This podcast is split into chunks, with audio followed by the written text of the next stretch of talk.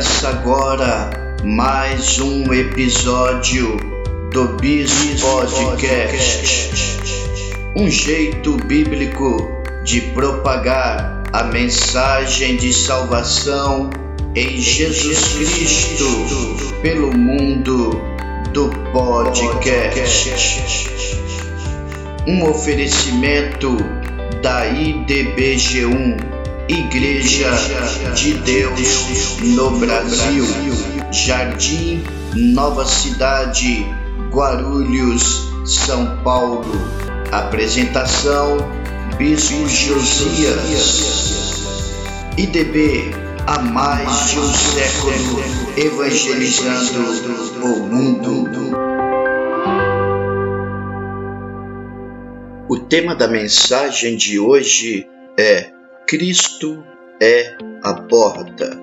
Em Mateus capítulo 10, versículo 9, lemos: Eu sou a porta. Se alguém entrar por mim, salvar-se-á, e entrará e sairá, e achará pastagens. Entre muitas grandes e importantes declarações, o Senhor Jesus declarou: Eu sou a porta. Nesta declaração, o Filho de Deus não afirmou meia-verdade, como por exemplo, eu sou uma porta, ou uma grande porta, ou uma porta famosa, mas afirmou categoricamente: Eu sou a porta. Isso quer dizer que ele é a única porta que dá acesso a Deus. As declarações de Cristo é sempre expressas e decisivas. Jesus nunca deixou ninguém em dúvida no tocante à sua divindade. Muitos da multidão, principalmente os fariseus e saduceus, ficaram escandalizados com as palavras de Cristo, mas nunca em dúvida os ensinos do Senhor Jesus continua sendo pregado com a mesma veracidade e com a mesma decisão. Ninguém se engana com ele. Jesus afirma e os homens tomam as decisões contra ou a favor. Não importa. E esta decisão define o homem no tocante à eternidade. Cristo é a porta a primeira verdade que encontramos nesta declaração é a finalidade da porta, que é o acesso. Jesus, após dizer: Eu sou a porta, acrescentou: Se alguém entrar por mim, salvar-se-á, e entrará, e sairá, e achará pastagens. Nas palavras de Cristo, temos condição e não imposição. As cidades antigas eram cercadas por grandes e altas muralhas. Em geral, quatro enormes portas davam-lhe acesso, colocada ao norte, sul, leste e oeste. Mas em João capítulo 10, Cristo está usando a porta para descrever o aprisco das ovelhas, e por isto diz claramente: Eu sou a porta, a porta para o arrependimento, a porta para o perdão, a porta para a libertação, a porta para a comunhão, a porta para entrar no céu. Muitas falsas portas se abrem para enganar os homens. Uma delas é a religião. E quantos de nossos dias dizem: Eu tenho a minha religião? Mas Jesus disse: Eu sou a porta. Portanto, a porta é Jesus e não a religião. Outra falsa porta são as boas obras. Muitos estão confiantes que entrarão no céu por ela. A porta, entretanto, é Jesus e não as obras. Outros têm entrado por falsas portas, como justiça própria, batismo, caridade, mas a porta é Jesus e Jesus somente. Lucas narra a história de um dos primeiros milagres da igreja primitiva em Atos dos Apóstolos, sobre a cura do coxo de nascença, que não podia entrar pela porta do templo, pois a lei judaica o impedia.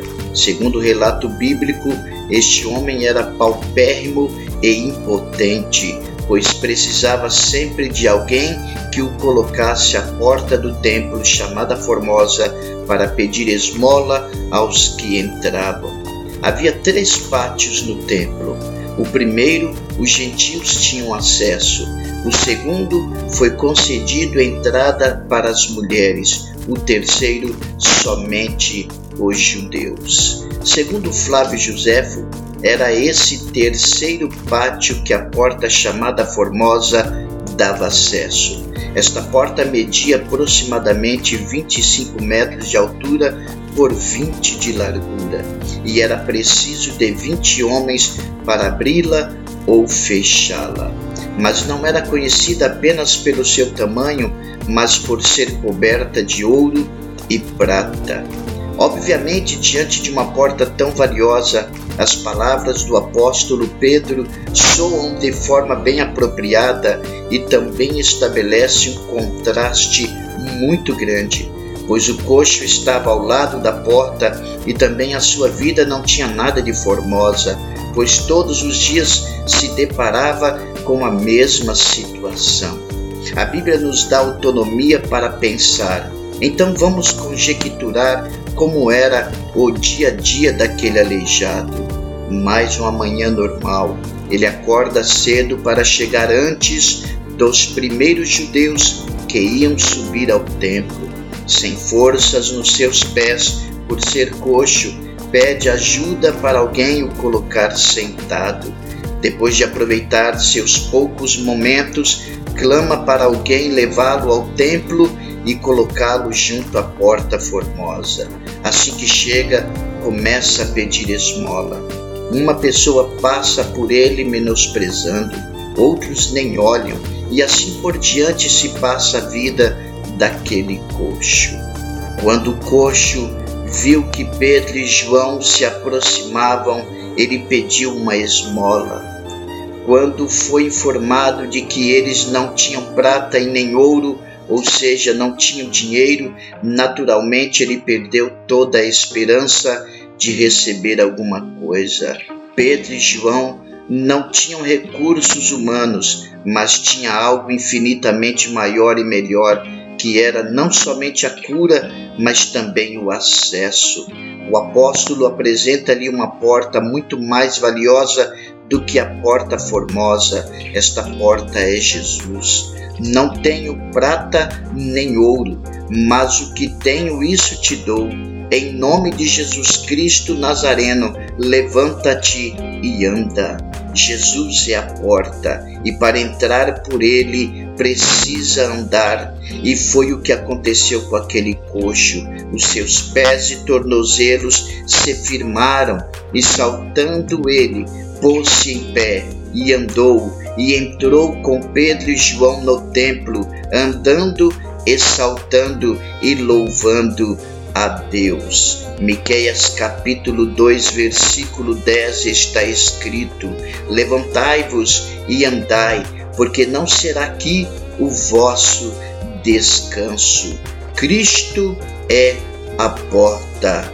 O Senhor te abençoe e te guarde. O Senhor faça resplandecer o seu rosto sobre ti e tenha misericórdia de ti. O Senhor sobre ti levante o seu rosto e te dê a paz. Um forte abraço.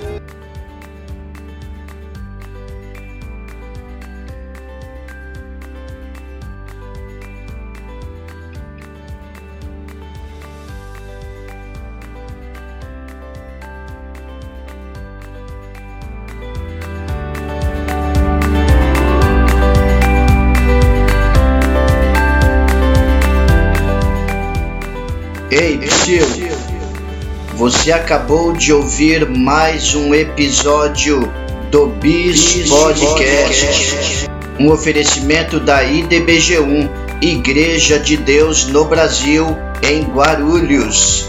IDB, um lugar, onde, Cristo, espera por você.